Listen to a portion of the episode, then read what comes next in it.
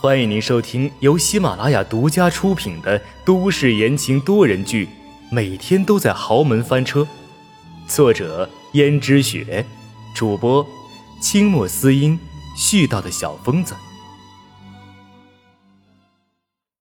第六十二章，有什么可高兴的？这个时候，秦娟本来睡得正熟，突然听到了有救护车的声音。听说江家的老爷子身体似乎出现了什么状况，要送到医院去。秦娟远远的观望着，觉得这似乎跟自己没什么关系。就在这时候，一只手拍了拍秦娟的肩膀，秦娟被吓了一跳，转过头去才发现拍她肩膀的人是陈宇。你干什么？你要吓死我！江家老爷子出事了，没想到吧？的确是没想到，看江家老爷子虽然一副老骨头了，但是身体还算硬朗的。没有想到这老年人的身体，真是说出问题就出问题。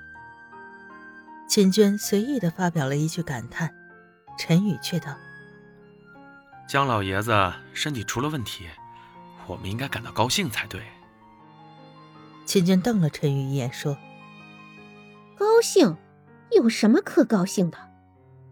就提出找代孕的事，还是江家老爷子给安排的呢。要是他死了，万一江如雪就真的顺着他儿子的意思不找代孕的了，我看我们怎么办？我可不像江逸轩，你放心吧，很快就会怀上的。千娟娇嗔的斜睨了他一眼，道：“讨厌，净说这些不三不四的话。”难道不是我越讨厌你就越喜欢，或者你是口是心非而已？我不和你说了。反正今晚江一轩也不会回来，那还不如……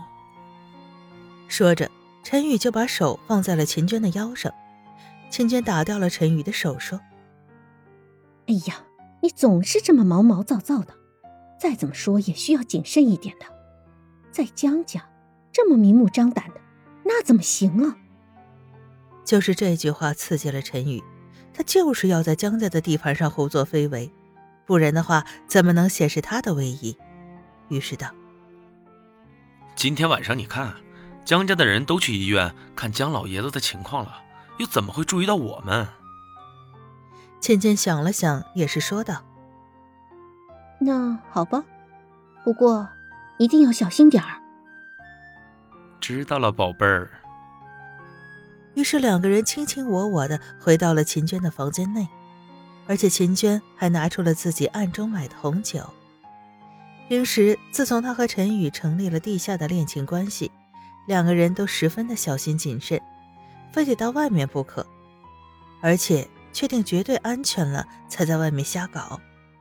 平时的时候，他们还是很忌惮的，没有想到。今天陈宇真是越来越大胆了，秦娟也觉得有一种莫名的刺激。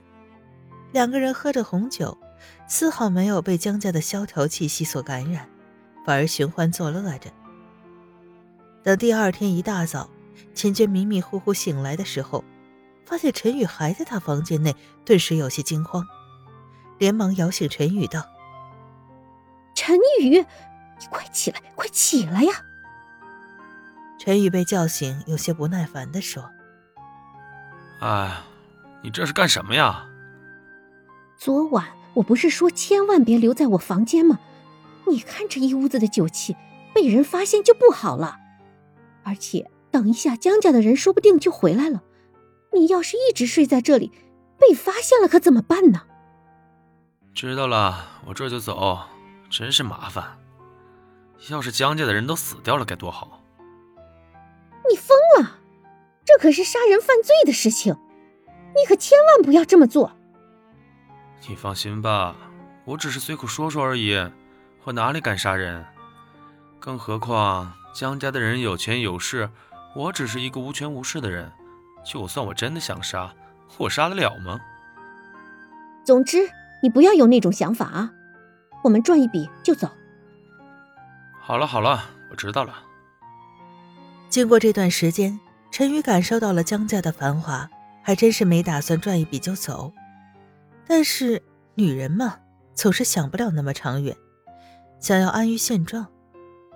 他才懒得跟他解释，心想先哄着秦娟把孩子生下来，等生下来以后再从长计议。而秦娟虽然表面上劝着陈宇从江家拿走代孕这笔钱就知足了。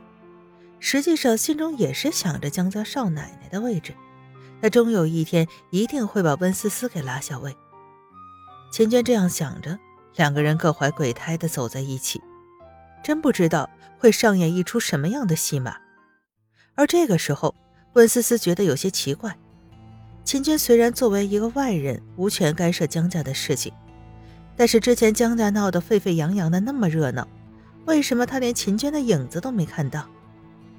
而且秦娟是一个爱看热闹、嫌事儿大的人，像这么大的事情，他怎么连面都没有露呢？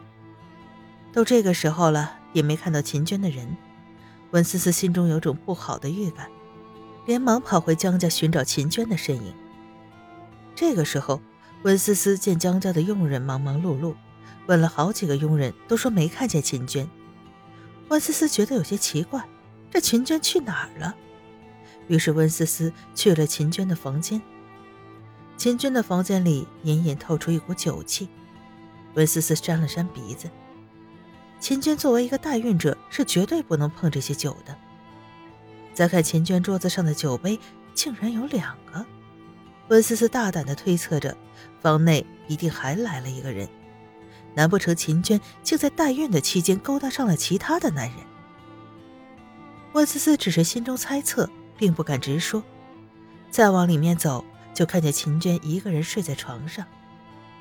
秦娟翻过身来道：“温思思啊，你干什么呀？